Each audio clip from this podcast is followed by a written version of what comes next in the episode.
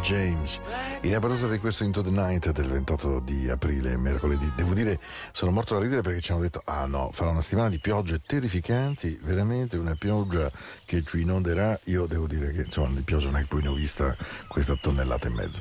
Bene, buona settimana, buon mercoledì, buon giorno di mezza settimana. Mercoledì è il mercoledì sera è quella sera in cui uno dice: vabbè, dai tre giorni li ho fatti, ne mancano due, poi arriva il weekend, quelle cose così dove uno un po' specula eh, su come stia proseguendo la giornata e la vita.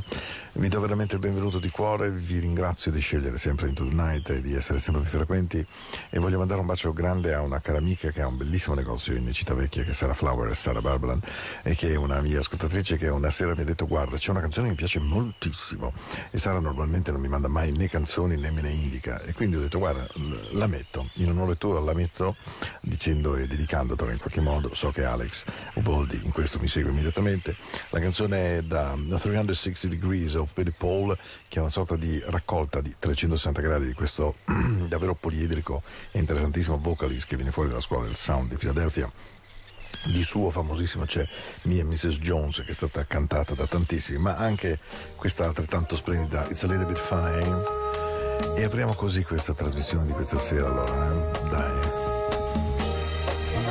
questa è la musica della notte di Radio Ticino. Io sono Paolo sto con voi fino alle 23 quando ne avete voglia voi mi raccomando.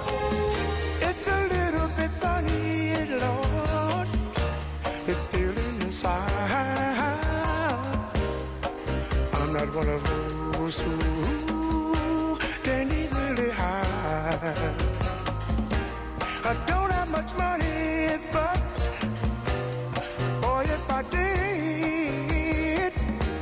I'd buy a bigger mansion where we both believe. If if I was the sculptor, Lord, honey, But then again, no. Oh, or a man who makes oceans in a traveling show. I know it's not much. I know it's not much, but it's the best I can do.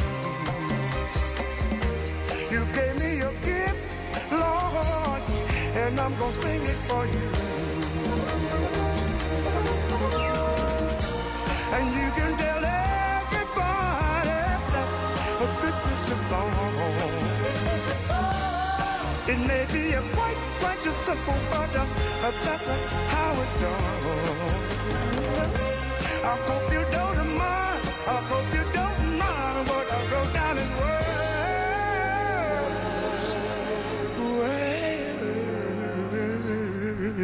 spirits. How wonderful life is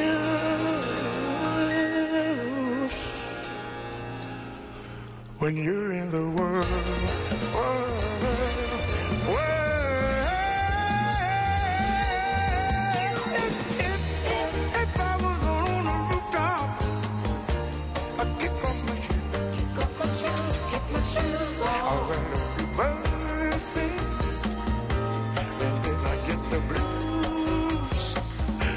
this sun's big white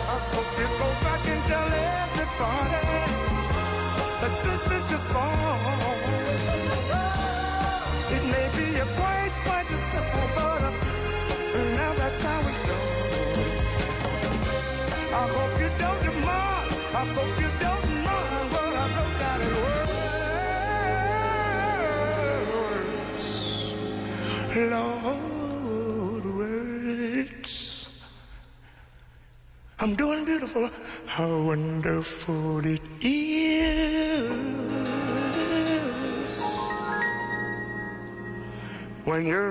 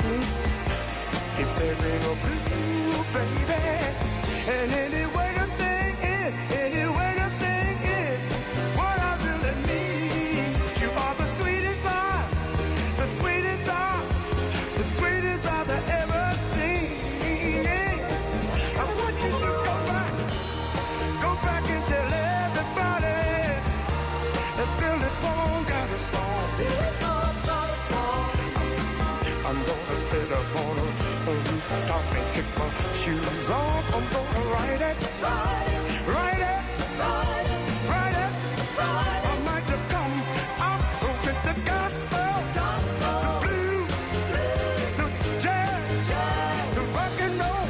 I'm gonna get the, get the, make me a simple song for everybody because I, uh, this is my song. This is your song. It may be a quiet the way it's done. I hope you don't mind. I hope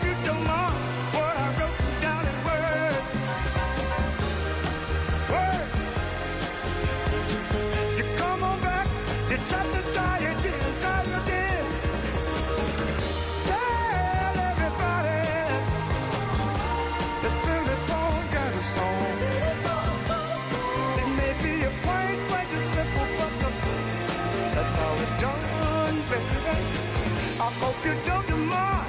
I hope you don't mind what I wrote down in words. Hold it, hold it, hold it. I run away into the night. Sweet and cool, I feel so right. Music showed me right away, and now I know that this song will know. Late man, astray.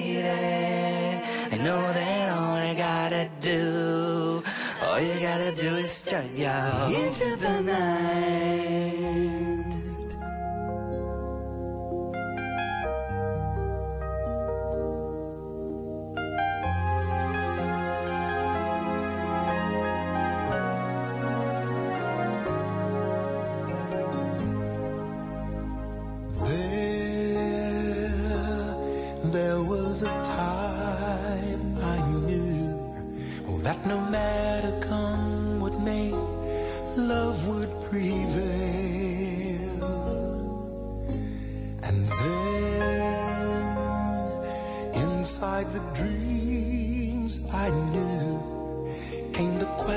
Love is fear? Can true love fail? Then I would miss the childhood wish, and haven't I sung to you of the night in armor bright, faithful and true to you, darling?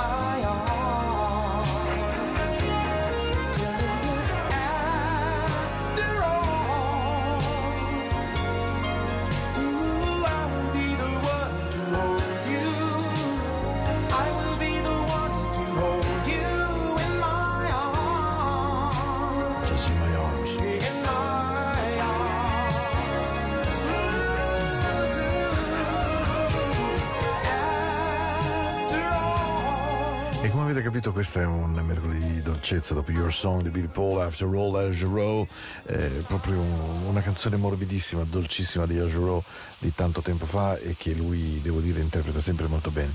Eh, nell'andare a caccia di suono per questa sera mm, in cui avevo voglia di trovare un, una buona melodia, volevo qualcosa di anche leggermente mosso, ma che fosse eh, dentro ritmicamente, a parte che Frankie Beverly and the Maze, io impazzisco per loro come gruppo eh, Maze.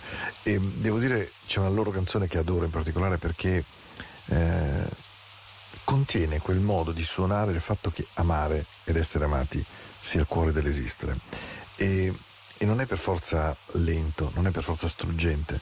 Io credo che un grande amore, una bellissima storia d'amore, d'amicizia, d'affetto, di genitorialità anche, è veramente Love is the key, cioè lo stare insieme, provare dei grandi sentimenti. Questa è la chiave per rimanere qui, in questa vita, secondo me, su tutto. Ah!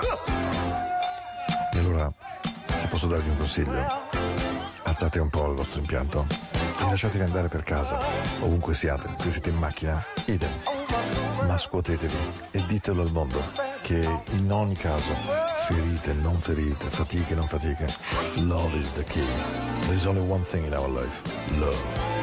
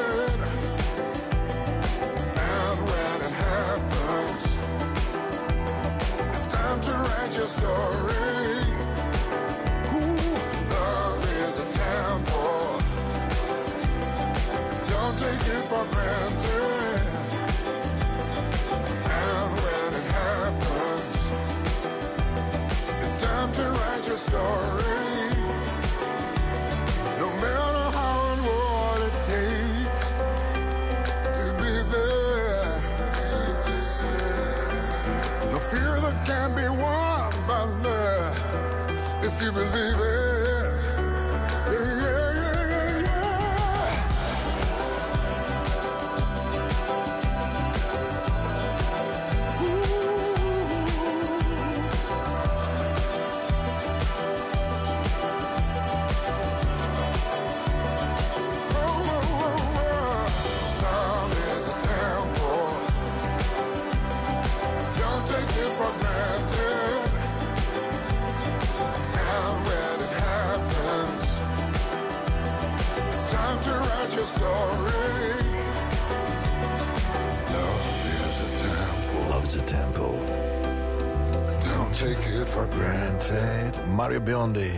Temple.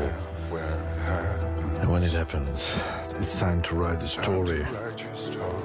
Love is a Temple è stata una delle canzoni del Mario Biondi moderno, diciamo così, quello di non di This Is What You Are, che mi è sempre piaciuta di più perché l'ho trovata una, costruz- una costruzione musicale adatta alla voce di Mario, innanzitutto che ha questa tendenza al monocordo, al monotonismo, che quindi monotonismo, mi raccomando, separato, non monotono, ma proprio monotono, e, ma dall'altra parte devo dire che lui è eh, ancora magico, ancora oggi. Ehm, credo che Mario sia veramente alla ricerca di se stesso, alla ricerca del suono giusto, del modo di stare, di stare nelle cose, nei nuovi suoni, però eh, lui è stato veramente straordinario. Ha avuto un momento magico della sua carriera che eh, si è un po' incastrato probabilmente, ma che io gli auguro veramente di cuore che torni, anche perché proprio nel cuore abbiamo Matteo ed io quella notte a Radio Ticino quando ancora lui era Mr. No One. Devo dire, sono quei momenti dell'esistenza nel quale pensi di aver fatto qualcosa davvero di buono. E penso che una notte vi rimetterò This Is What You Are cantata live da Mario Biondi dentro gli studi di Radio Ticino.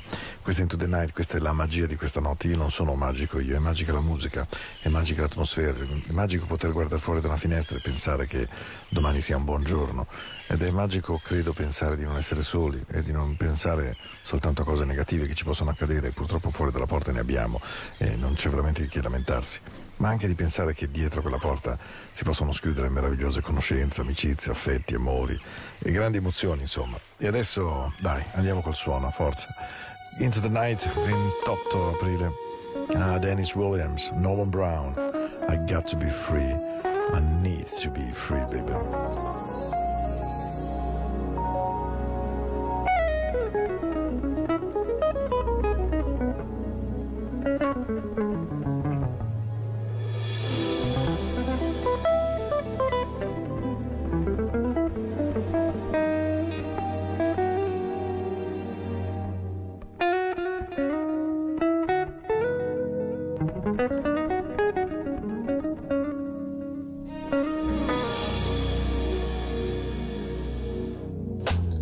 whispering is easy.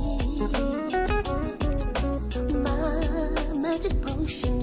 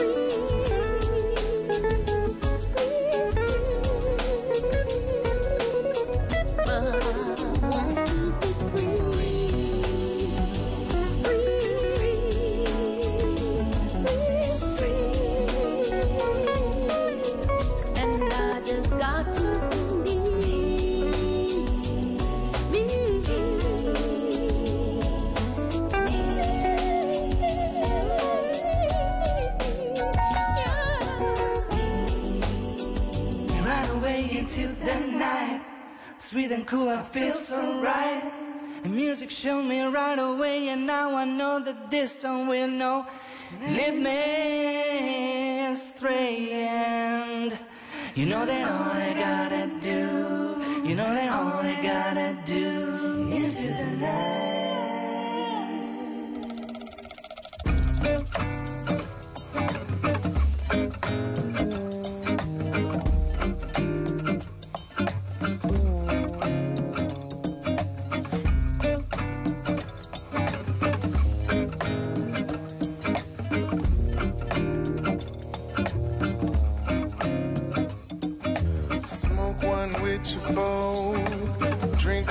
your boy.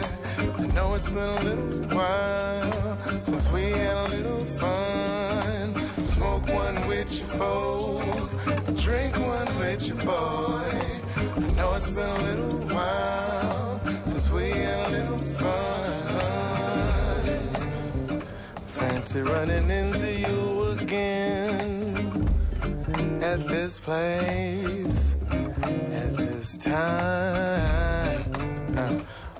memories are rushing back again. My old friend, how you been doing? Yeah. Somebody told me that you live down here. Somebody told me you bought a crib down here. Maybe I could check it out. I could swing by the house. And maybe I could talk you into doing something bad.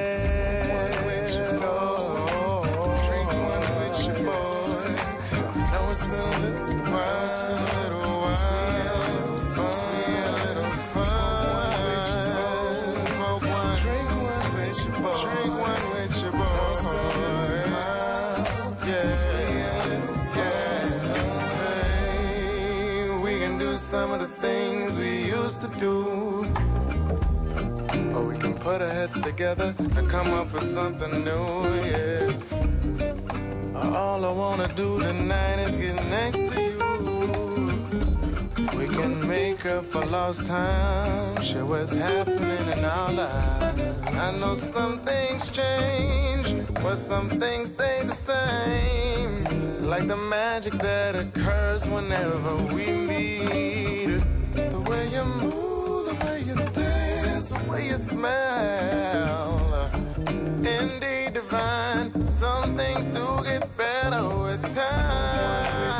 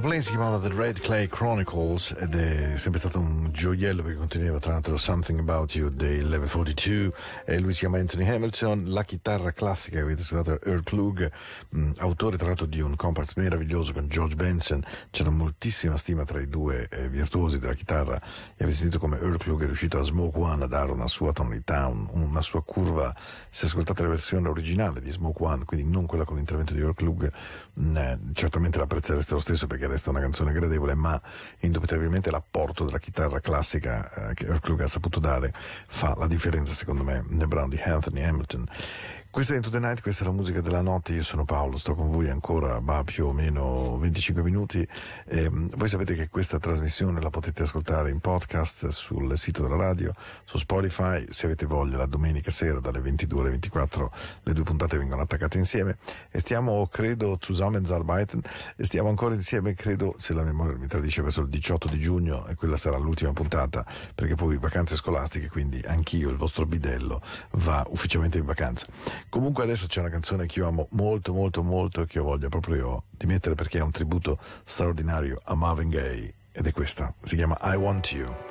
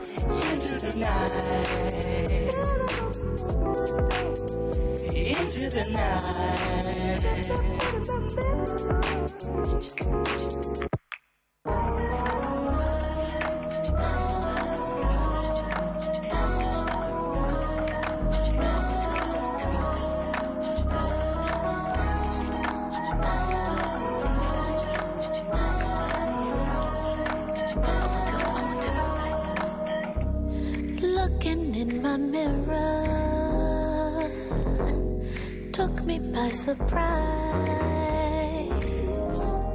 I can't help but see you running often through my mind, helpless like a baby, sensual disguise.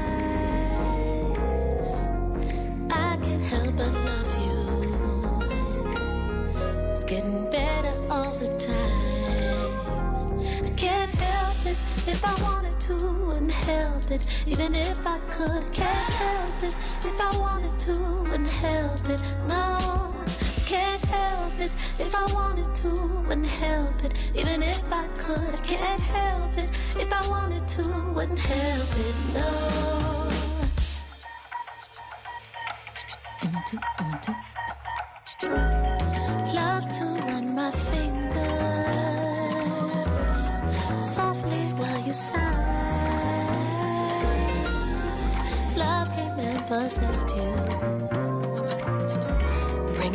goes to you.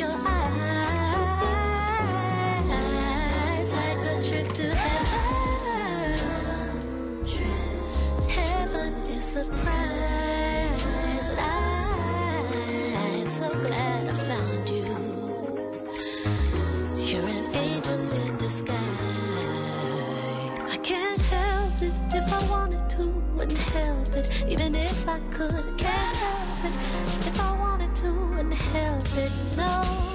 Can't help it if I wanted to, wouldn't help it. Even if I could, I can't help it if I wanted to, wouldn't help it, no.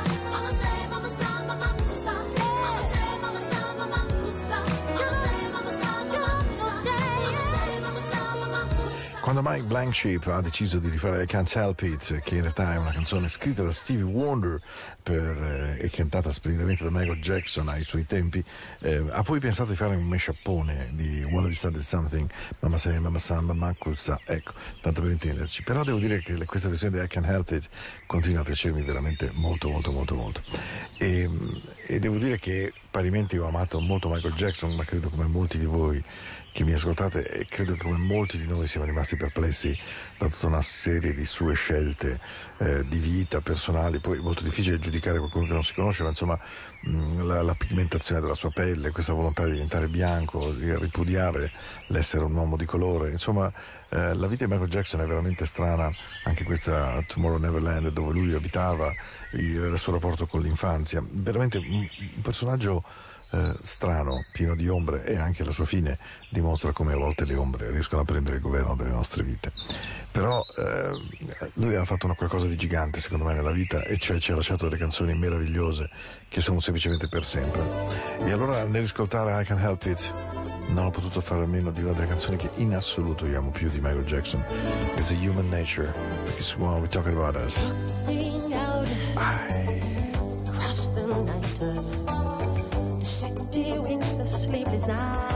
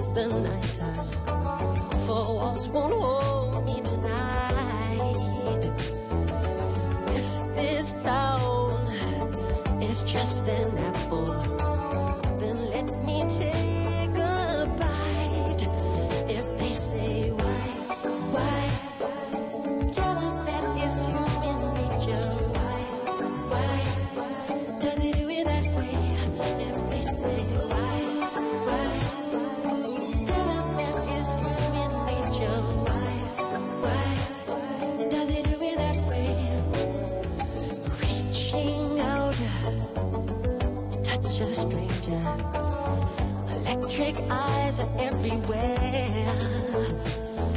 See that girl? She knows I'm watching. She likes the way.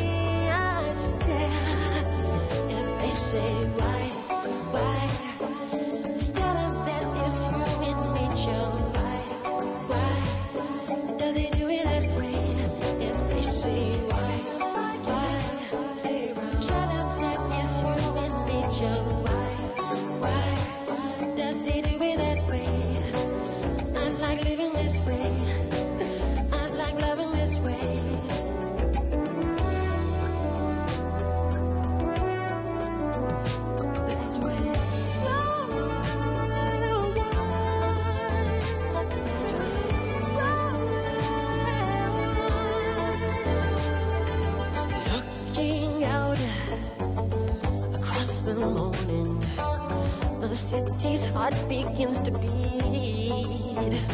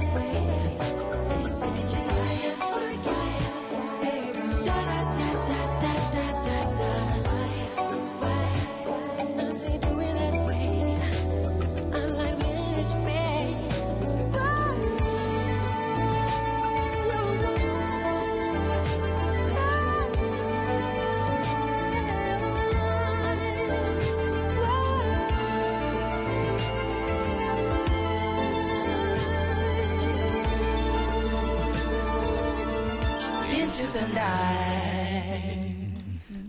Yeah. Into the night. Into the night. Into the night.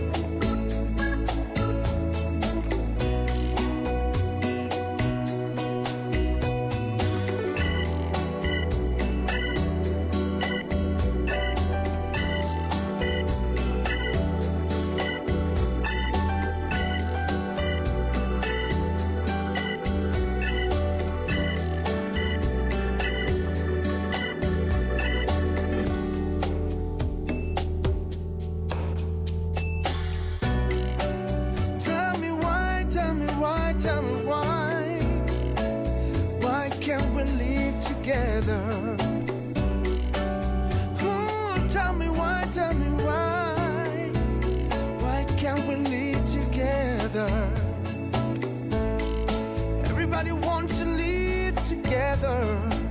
Why can't we be together?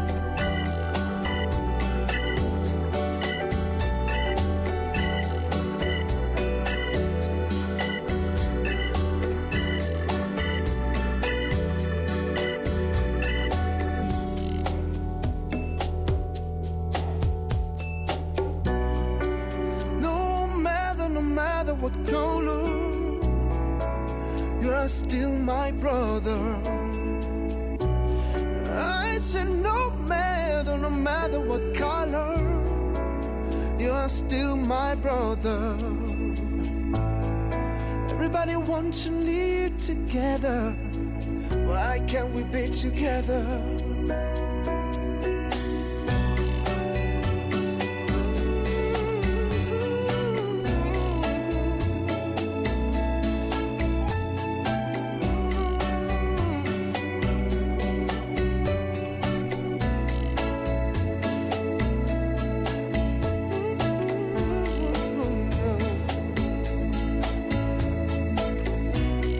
Why can't we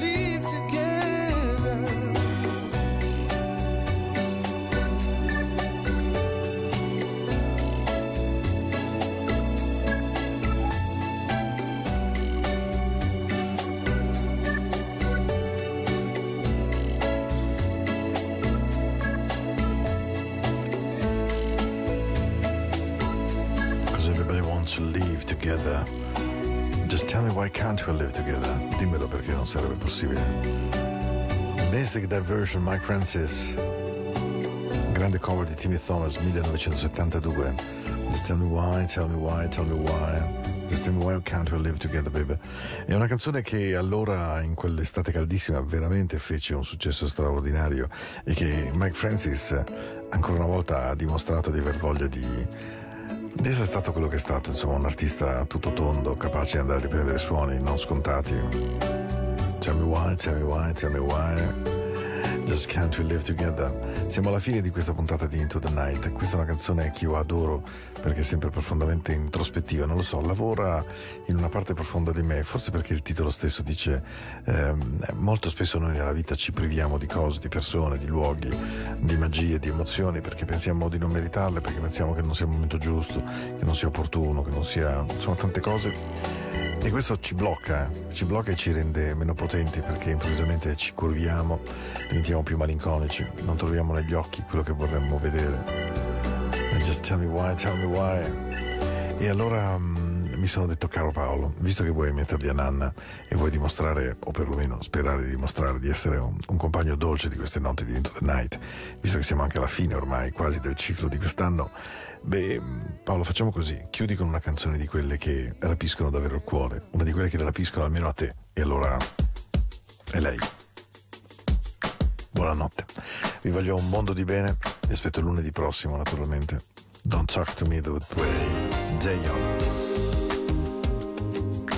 delle canzoni che ha marcato il mio 2020 e anche il 2021. Ehi, ehi, ehi, ciao Alex, un abbraccio anche a te. eh. Un abbraccio forte a tutti quelli che mi ascoltano in questa trasmissione, a quelli che mi scrivono Paolo at e a questo amico di Solduno. Ho scoperto è gelataio per davvero. Bacio anche a te, amico mio.